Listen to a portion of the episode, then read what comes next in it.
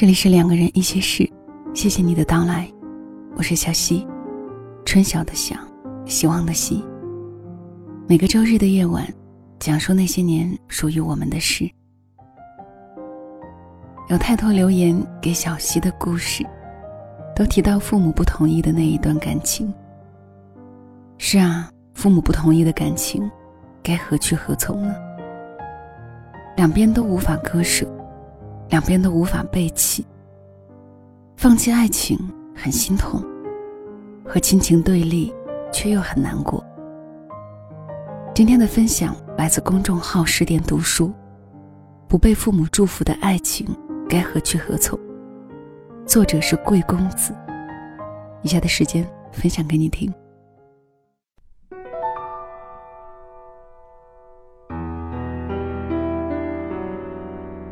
闺蜜木木去年交了一个男朋友，两人在一个公司。后来我每次约她见面，她都喜笑颜开，如沐春风，俨然一副陷入甜蜜爱情里的幸福女人模样。我也着实为她高兴。可是过年期间，她突然给我发来短信，说不知道怎么办。原来。她向家里如实交代了这段恋情，爸妈却坚决反对，让其分手。而理由无非就是男朋友条件不好。单就条件而言，默默的男朋友的确不占优势，学历没有默默高，家里条件一般，在公司目前也就是个组长职位，看不出任何晋升的机会。可是他为人实诚。对木木更是一心一意的好，属于那种很适合过日子的伴侣。木木这姑娘一头扎了进去，每每说起来，眼里都泛着光。我问她：“你父母都还没见过他，怎么就全盘否定了呢？”木木告诉我，爸妈之前托大姑物色了一个人，是个公务员，家里经济条件优越，在省城买了房。爸妈本来就计划着春节约个时间让两人相个亲，促成这段良缘。谁料木木突然说就有了对象，条件还这么普通。老人家这一对比，自然是不同意呀。我跟木木建议，你应该认真说清楚自己的想法，多为男友加加分，试着让他们理解接受。说不通的。我爸妈态度强硬到我都不敢多提这个事情。最后这场无烟战争在默默拒绝相亲，和爸妈彼此冷战中暂告一个段落。默默的事情让我想起大学期间，室友小夏是个上海姑娘，男朋友是她的初中同学，从高一正式在一起，地下恋情持续了四年之久。高中的时候，好巧不巧，有一回在路上让爸妈撞见了，命令两人分手。当时毕竟还是学生，小夏就先妥协，嘴上分手了，但是私下依然维系着自己的爱情。这段恋情也是那种，女生比男生优秀许多。我们都觉得两人并不相配。我还问过他，你喜欢他什么？他简单的说了句：“对我好呀。”话语里却是满满的幸福感和甜蜜。大二那年，有一次在寝室看到他偷偷抹眼泪。怎么了？这是发生什么事儿了？我们一时不知所措，因为从来没有见过他这个样子。我们一再追问下，他才告诉我们：地下恋情曝光了，爸妈询问了对方的情况。结果显而易见，不同意两人交往。他陷入两难境地。分手是不可能的，但也不敢忤逆长辈的意思。我们都劝他和爸妈再认真的谈一次，关于男友，关于自己，还有未来。交谈的结果还不算糟，爸妈虽然还是没有接受，但持旁观态度。妈妈甚至放了话。你就先谈着吧，反正以后等你见到更多的人，分手也是迟早的事。小夏爸妈口中的更多的人，无非就是那些有钱有才的优秀人士。这是大多数父母的择婿标准。他们也只是希望孩子的生活可以过得好一些，物质上无忧无虑。就在毕业后的第二年，我参加了小夏的婚礼。站在他身边的人没变，是那个一路陪他走来，遭受父母无数次反对的初中同学。小夏和男友两人在这段感情里做了很多努力。她会时不时的向爸妈讲述和男友相处的趣事。细数对方的优点，尽力制造男友和爸妈见面的机会，促进彼此的进一步了解，让爸妈看到自己幸福的感觉，告诉他们和对方在一起的自己有多好。男友会经常登门拜访，关心两位老人家，和他们聊聊家常。最重要的是，他不断增值自己，努力工作，在短短两年时间里。就被升为部门经理。他也一如既往的对小夏好，不曾动摇过。长时间的耳濡目染，小夏爸妈从最初的坚决反对，到放任不管，再到后来的欣然接受。小夏的努力，我们有目共睹。小夏结婚那年，男友还未在上海买房，但是对他爸妈来说，这已经不是最重要的了。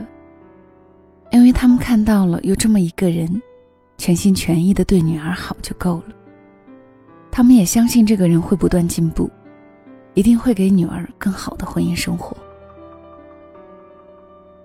爱情和父母到底该怎么选择，从来就不是一个简单的单项选择题。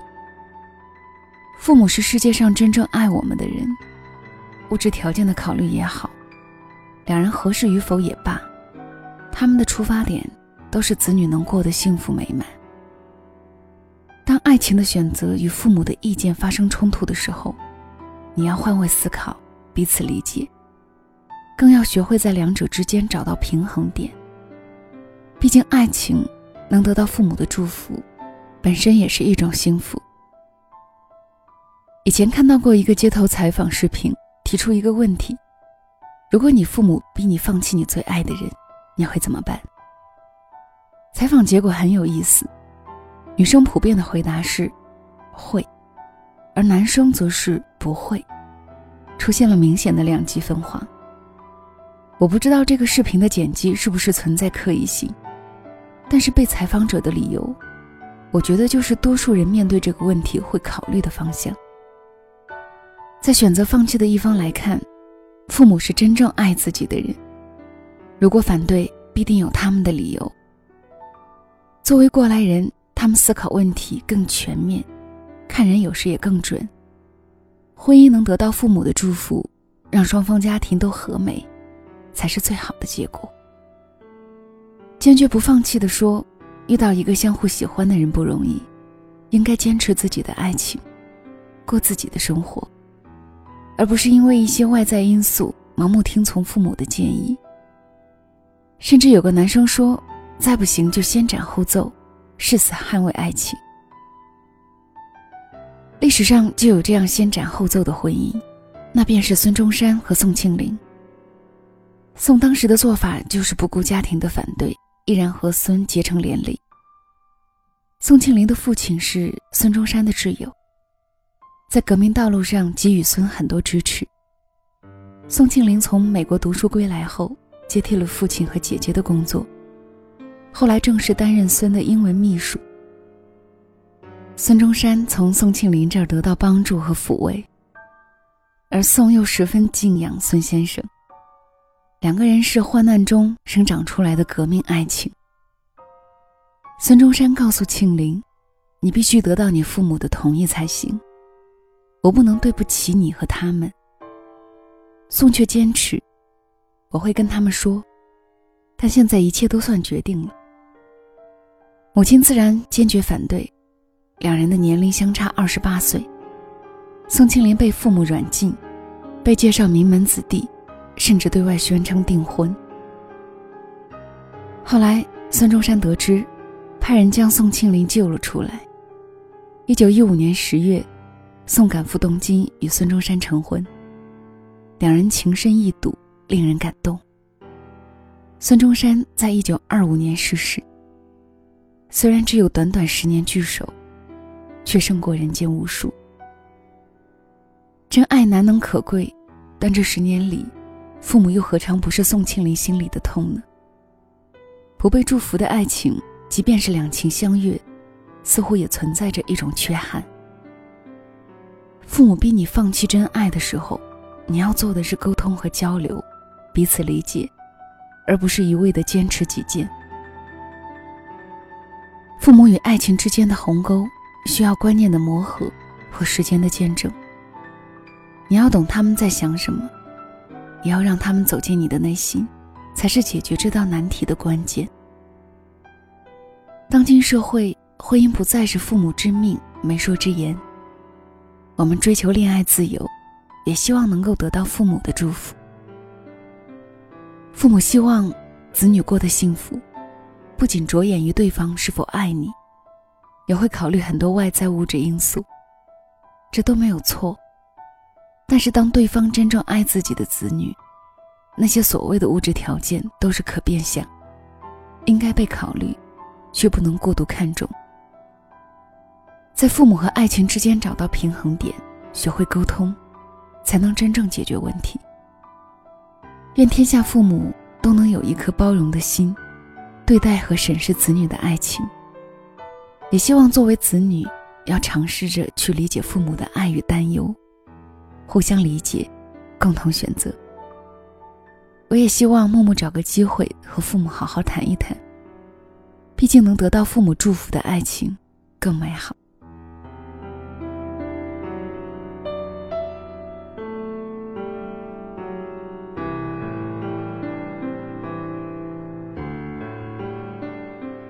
这里是两个人一些事，谢谢你依旧在这里。为了感谢各位小耳朵们的支持，小七会在每期节目赞助榜中，本期榜的第一位和每月总榜的前三位好朋友当中，送出小七挑选的书一本。也请小溪给你私信过的朋友将你的地址私信给我。好啦，晚安吧。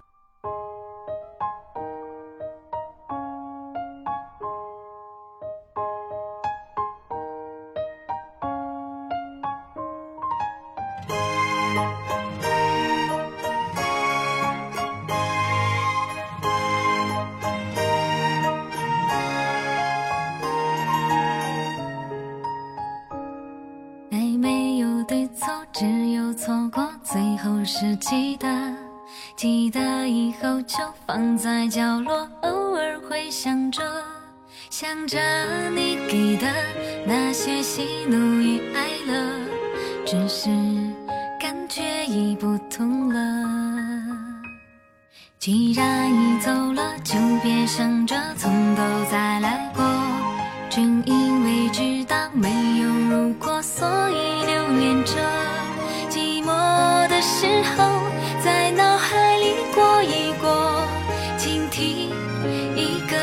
的诉说。